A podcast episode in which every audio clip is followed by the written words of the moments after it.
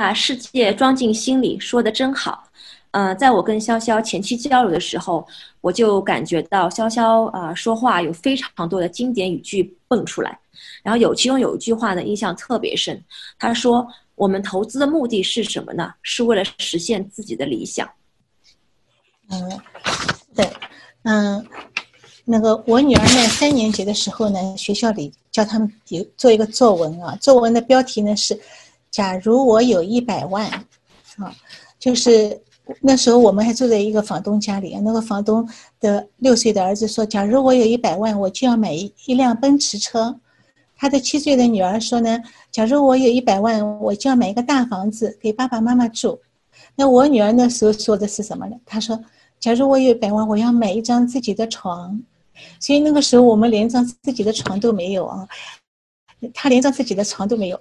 那我们刚到的美国的时候，就住在这个房东家里。他的房租呢是两百五十块钱。这个房东就像我们家的亲人一样。我跟我女儿就在一张大床上呢度过了三年的时光。我觉得美国的教育很好，他们从小呢就引发孩子这种理财的观念。假如我有一百万，假如我真的有一百万，我就会花三分之一去买自己住的房子，其他的钱呢？就去买出租房，那现在其实一百万已经也不算什么非常嗯大的钱了，就是，但是我绝对不会花一百万去买一个大房子自己住。所以我觉得除了要赚钱呢，省钱呢也是一种智慧啊。那么我呢一直都很喜欢去逛那个跳蚤市场和二手店，至今我还是有很浓厚的兴趣哈。嗯，美国人其实这种物流的方法我觉得很好。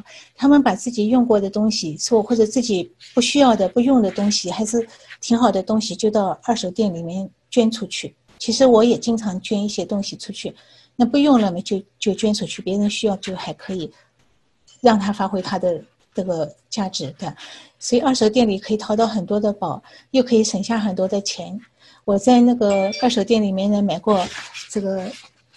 买过这个就是油呃大的油画，也买过名牌的大衣，然后在那个拍卖场里呢，还买过四十块钱买过雅马哈的钢琴，所以有的人就跟我说：“你能把这个两万块钱的年年薪两万呢，活成了年薪十万。”所以呢，省钱呢不是贫穷，是好事，是件快乐的事情。我们省下钱来呢，就会有机会。再去投资房子，嗯，改善我们的生活，去做更多有价值和有意义的事情啊，嗯，我呢经常在想啊，嗯，我们人来到这个世界上究竟是为什么来的哈？什么呢？是究竟什么才是成功的人生？在美国买了几个房子也不能算是成功的人生，因为还有人买几十个房子，还有人买几百个房子。买了几百个房子呢，还是不够，因为还会有更有的钱、更有钱的人，所以呢，无论你再努力，也不会成为世界上最富有的人。那反过来，你就是再再穷，你也不会成为世界上最穷的人。所以，对钱永无止境的追求呢，并不见得就是成功的人生。嗯，这个 这是我自己认为，但但是很多人他。创业，呃，改改变了一个城市啊，做着做了一个一个，呃，完成了一个地标啊，给这个地方有很大的改善，这个是也他们也是一种理想的追求，对吧？嗯，那我觉得我们有的时候要想一想自己到底要什么哈。所以我觉得呢，一个人我们呢只住一个房子，也只吃三餐饭，多余的房子呢基本上与我是无关的。赚钱呢是为了生活，是为了解放自己。自由的生活，人生呢要做自己喜欢的事情呢才是幸福的。嗯，当我可以不为钱而活的时候，就应该认真的去想一想，自己这个人生最想做的是什么事情，就赶紧去做，因为人只活一回，完成自己的梦想，才真正是美满的人生。是潇潇，请问您的理想是什么？嗯。其实我当年从那个上海飞到洛杉矶，一下飞机，我一看到这边阳光灿烂，下面在那些推车子的人都是大胡子的，有黑人啊，各种各样人，我就想这里的生活跟我们原来在上海国内的生活好像有很多不一样啊，所以我就想我我要写一本书，我要记录美国的生活，要告诉大家一个真实的美国。那所以现在我有时间呢，可以去完成自己的梦想了。嗯，这就是这个财富给我带来的美好的时光。嗯，不是我们的时光全部都是为了赚钱，正好不一样。所以呢，我喜欢写作，写作呢跟名利没有什么关系。我想写在美国的打工的生活，写房东，写房客，写买房子、修房子，写我女儿的成长和学校里的嗯点点滴滴的事情，写我们的艰辛和欢乐。写我们的失败与成功。如果我的经历故事能给别人带一些帮助，嗯，或借鉴，那就值了，对吧？嗯，但是我们到美国呢，生活一直在进步，一年一年呢都是，今年跟去年比，我们都是进步一点，进这样子一一一直在进步的，所以我觉得美国是一个很美好的地方。那人尽其才，每个人呢只要努力，就一定能够实现梦想。当然，这个梦想不是说我要呃占领全世界啊，就是你有一个小小的梦想，一步一步的往前面走，就生活会一直在进步的。这个就是我对美国的这个感悟跟体会。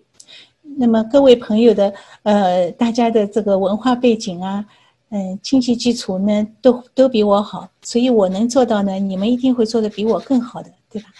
嗯，所以我祝愿大家在美国这个自由发展的社会里面，勤奋努力。尽情发挥，实现自己的人生梦想。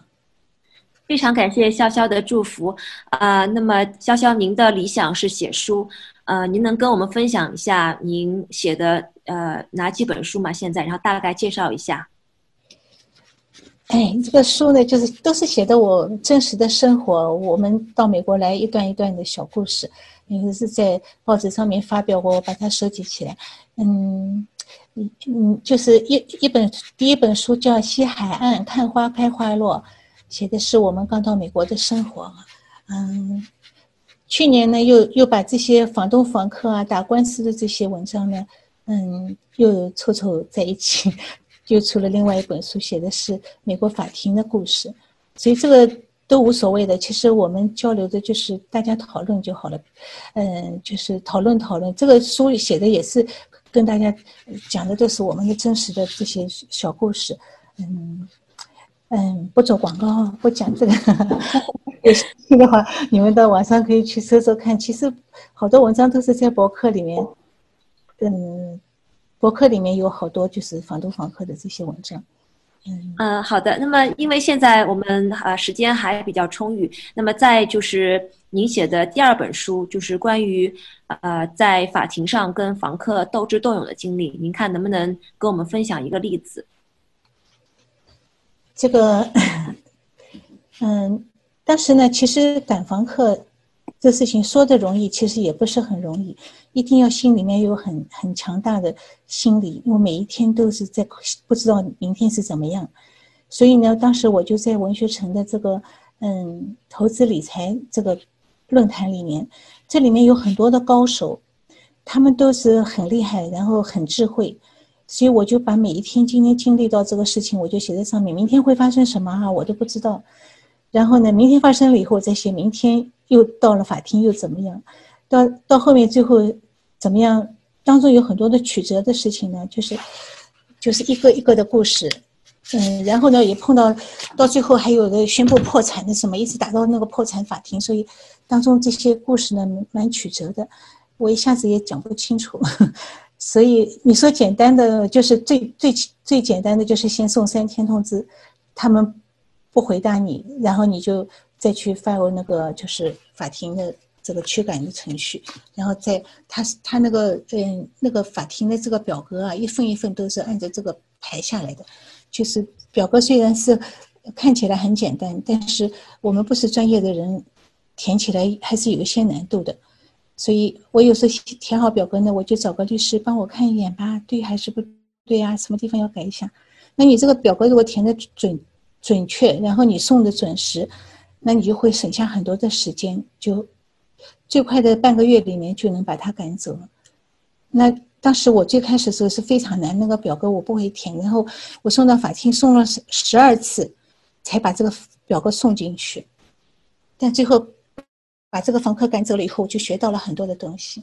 所以每一个房客因为是不一样的，所以我们在赶房客的当中呢，就是用的方法也不一样。然后就是多讨论。如果像我们有这些群组啊，我们在里面讨论，然后就可以有一些好的主意，然后就可以有很多的帮助的，确实是有很多的帮助。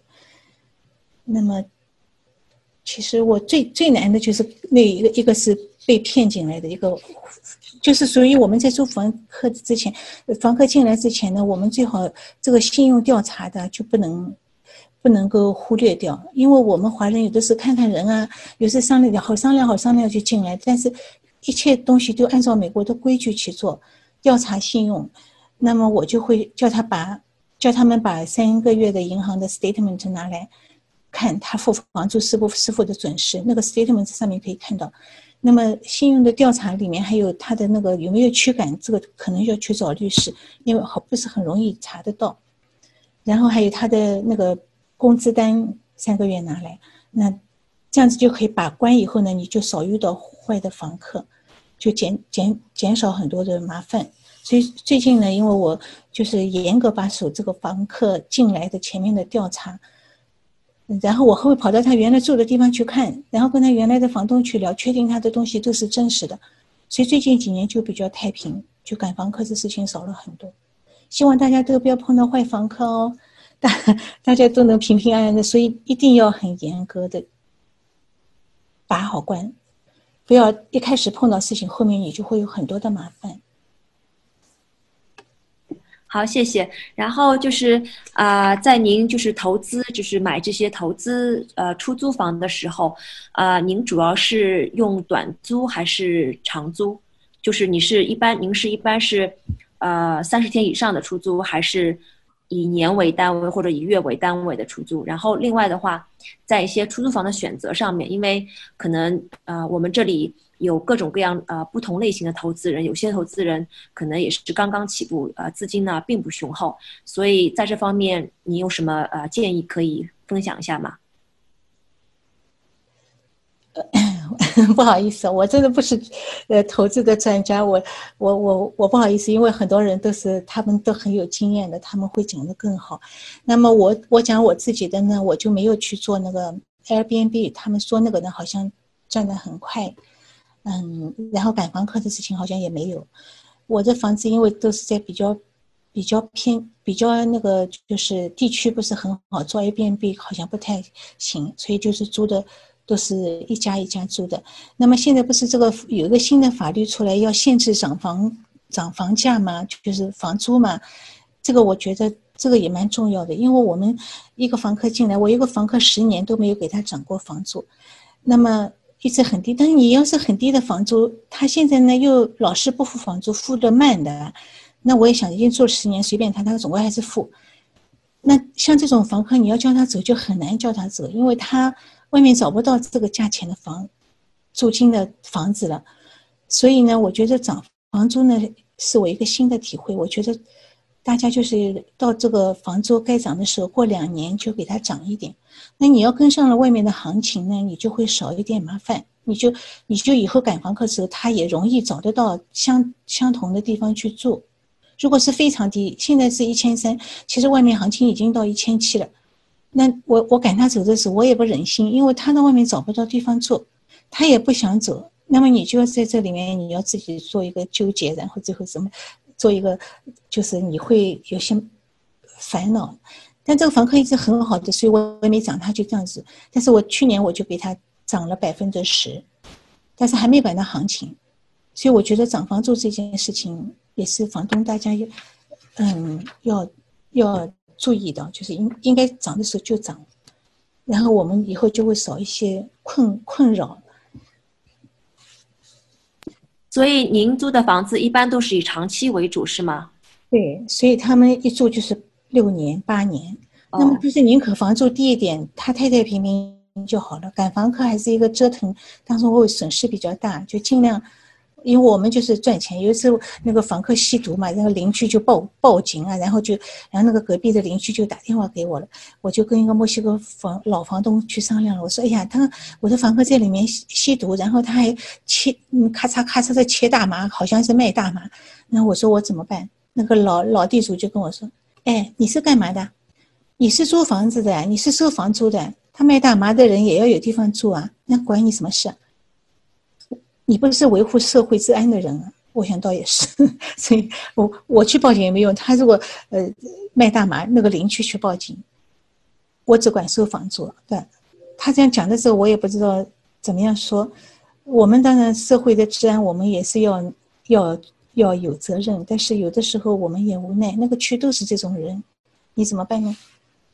所以呢，他讲的这话，我讲好像我就我们就是做房东的，就是。赚这个房租，所以呢，你少折腾一点，就是我们不要看到房客有点什么不好了，哎呀，把他赶走，把他赶走，赶走你的麻烦很多的，下一个来的也不一定就一定比他好，对吧？所以，就我们觉得自己能够平衡了，就这样，就是做一个平衡的简单的地主就行了。所以，您做投就是房地产投资，目前来看都主要是以。出租啊，来赚取呃当中现金流为主，是吗？就是主要是以呃收取现金流为主。有没有就是做过，比如说是去就是去买入一个呃比较低的，就是以低价买入一个房子，然后在合适时间呃把它以高价卖出的经历？嗯，目前还没有，因为这个低价买进啊，就像我我前面说的那个房子，五万块买来房子，它的那个 property tax 只有三百多块钱呢。那现在它涨到二十万了，那我把它卖掉的话，我 property tax 就上去很多了。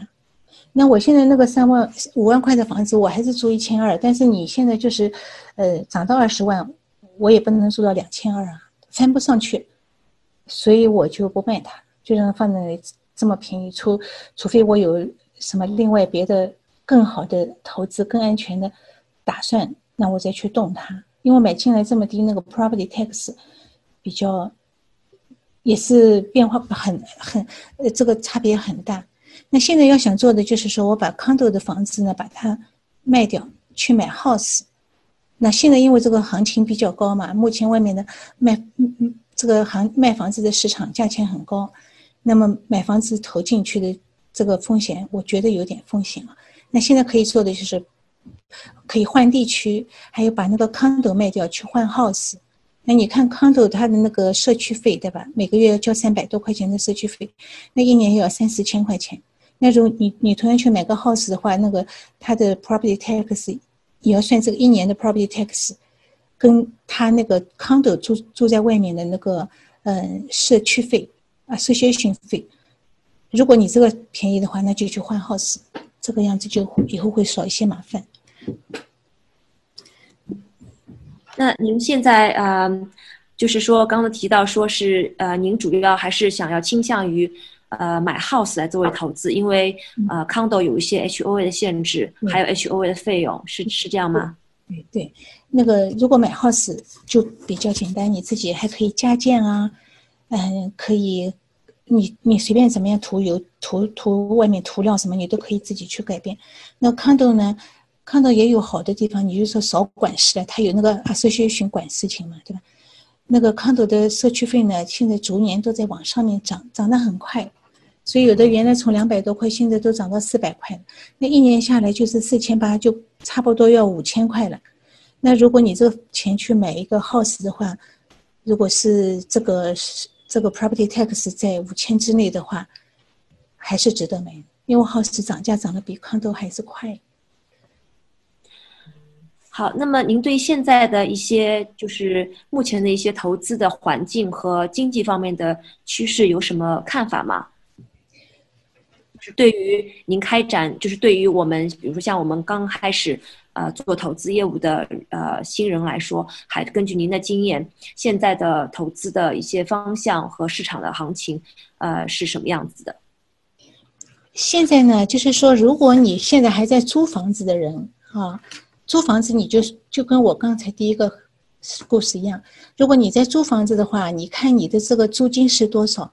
如果租金变成贷款利息的话，你大概可以有多少钱？如果你的租金的贷呃变成贷款利息的话，可以买一个比你现在住的房子还要条件好一点的话，就去买房子。就是尽量不要租房子。如果租房子的人就赶快去买。但是如果你现在有一点钱，你要去买个投资房的话，那这里面就好好的去计算，因为我我就这个计算又讲起来又多一点，我就会去算它，就是你整个房子的所有的钱，你不能说我投了二十万，那个房子四十万，你说哦我只算二十万呃投下去的钱，那你要算这个四十万的利息是多少钱？如果四十万的利息是可以作为这个租金能够把四十万的利息付掉，然后还能把 property tax 都付掉的话，这个房子任何时候都可以买，因为房子的趋势将来都是往上面涨。那如果租房子的人呢，就是你现在尽快的还是要就去可以买房子自己住，因为你付的利息呃付付的那个租金如果可以购买房子的话，够够做贷款买房子的话，就去买自己的房子。投资的话，我现在。我我也不是专家，我也不能讲的现在可以投还是不可以投。我只是自己算一算，如果我觉得我现在放在银行里没有利没有利息的状况下，我投下去这这个，呃买买房子能够打得平就去买。那那那就是说，我们这些靠打工啊存一点钱起来不容易的人，就是一点一点的去做呢。就是我觉得，就是租房的人现在还是可以买，但是做投资房的话。就要算一算，如果算的平还是可以。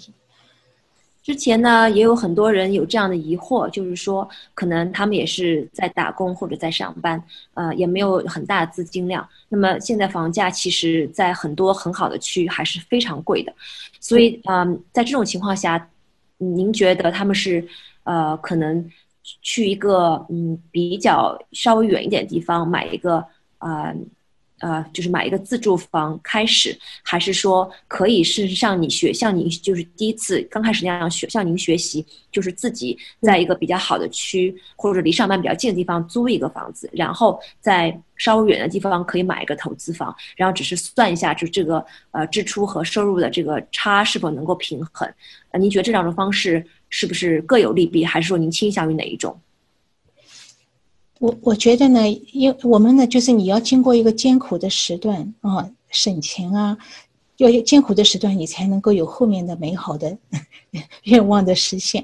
就是你租房子呢，就尽量租小，越小就是能够能够住就好了。